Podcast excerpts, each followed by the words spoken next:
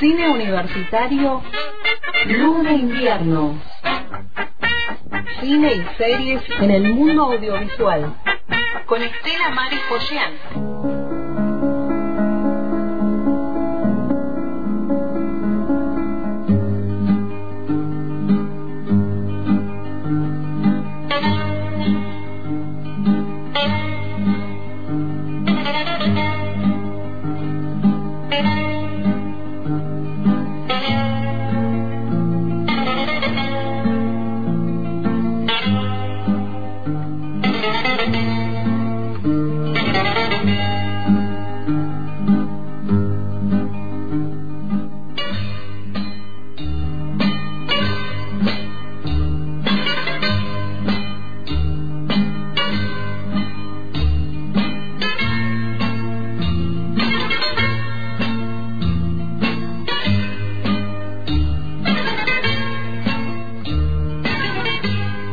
Hola colegas, ¿cómo están? Bueno, nosotros aquí en Atenas, en el Congreso del Instituto Internacional de Literatura Iberoamericana, que es un organismo académico muy antiguo y está extendido y dedicado al estudio y la promoción de la investigación en literatura latinoamericana a nivel global.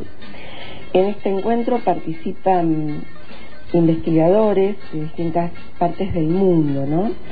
Eh, nosotros organizamos una mesa que se llama hipermediaciones, literatura y narrativas audiovisuales en tiempos de pandemia y post-pandemia, porque esto nos parece muy importante comentarlo, cómo hemos trabajado en este tiempo a nivel docente y a nivel de investigación. Em, en el caso de Ricardo Valle, él va a exponer acerca de prospectiva e introspección en la narrativa audiovisual de nuestros días, una poética del desasosiego en mi caso voy a hablar de los límites de la melancolía, los laberintos de la imagen digital y voy a hablar también un poco de la inteligencia artificial, de los flujos informativos por los que se está hablando tanto de este tema. El congreso celebrado en la capital de Grecia es el número 44 eh, que lleva a cabo este instituto, ILI, que constituye el epicentro de una red de estudios de las más variadas manifestaciones de literatura latinoamericana a lo largo del tiempo en sus diversas instancias de producción intelectual y de su amplia presencia comunitaria. La organización se encuentra a cargo del Departamento de Lengua y Literaturas Hispánicas, pertenecientes a la Facultad de Filosofía de la Universidad Nacional Capodistríaca de Atenas. Eh, la verdad que hoy ha sido un día de de mucha, de mucha emoción, eh, escuchamos a distintos autores, mm, participamos de diferentes mesas y de debates y, las exposiciones se extenderán hasta el sábado 8 de julio. Mm, bueno, nosotros no dejamos de hablar, por supuesto, de grandes autores como Borges o Cortázar, quienes advirtieron sobre la otredad y sus laberintos, sobre los escritos de Platón que hablaron a los atenienses de la transmutación de las almas. Un caballero galante recorrió los prados con su amigo Sancho en los tiempos de Cervantes y Berman lo llevó a la pantalla en una pieza dantesca titulada El séptimo sello, de la que hemos ya hablado algunas veces. Caprichosa pero procedente, esta reseña permite abordar las articulaciones mítico-poéticas de las estructuras narrativas que se nutren unas de otras a través de cruces e intermediaciones insospechadas en esta época digital y se interpelan, ¿no? Em, bueno, digamos que esto es un poco el tema que estamos tratando acá. No quiero dejar de hablar de aquel, de este gran, impactante director eh, Teo Angelopoulos y, esa película maravillosa de la eternidad y un día, un escritor moribundo que intenta terminar los trabajos de un poeta del siglo XIX, rescata a un niño secuestrado que está a punto de ser vendido. Vale la pena de ver qué título, ¿no? La eternidad y un día. El cine de Grecia tiene una larga y rica historia, aunque limitada a veces por la guerra, por inestabilidades políticas. Eh, pero las características del cine griego suelen incluir una trama dinámica, un fuerte desarrollo de personajes y temas eh, eróticos también, ¿no? Em, bueno, hay algunas películas, además de las citadas, para redescubrir. Cinco películas griegas han recibido nominaciones para el premio de la Academia a la película en habla no inglesa.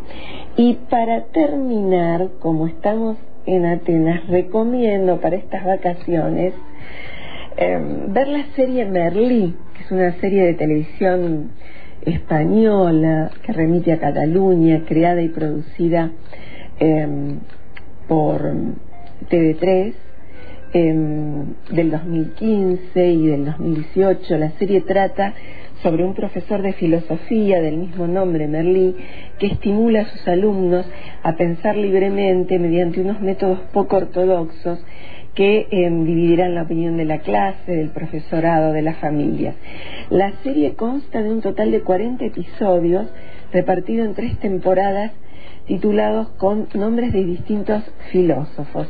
Vamos a ver si dejamos acá algún link para, para escuchar eh, porque realmente es una serie muy dinámica, vale la pena verla, volverla a ver y sobre todo por ese trabajo que hace y que se, se siente acá en, en las calles de Atenas, ¿no? Hay, hay una dialéctica constante, eso lo decíamos cuando salíamos del, del Congreso con distintos colegas y bueno, llevamos grabaciones que las vamos a pasar durante los programas que vengan después de las vacaciones eh, o antes trataremos de mandarles.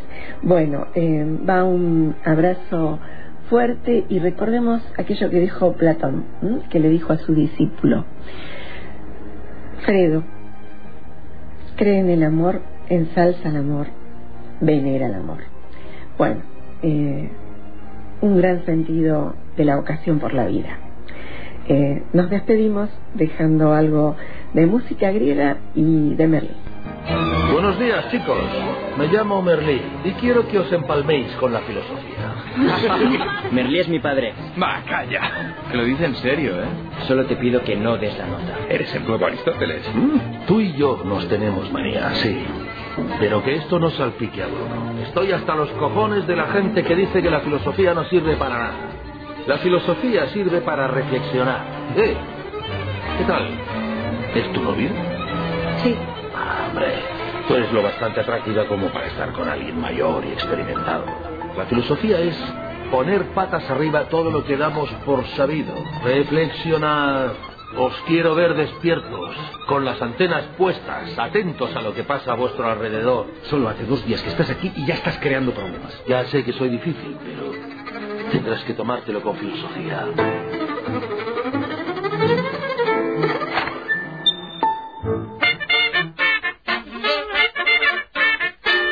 Cine Universitario Luna Invierno. Con Estela Maris Pollán en el hilo invisible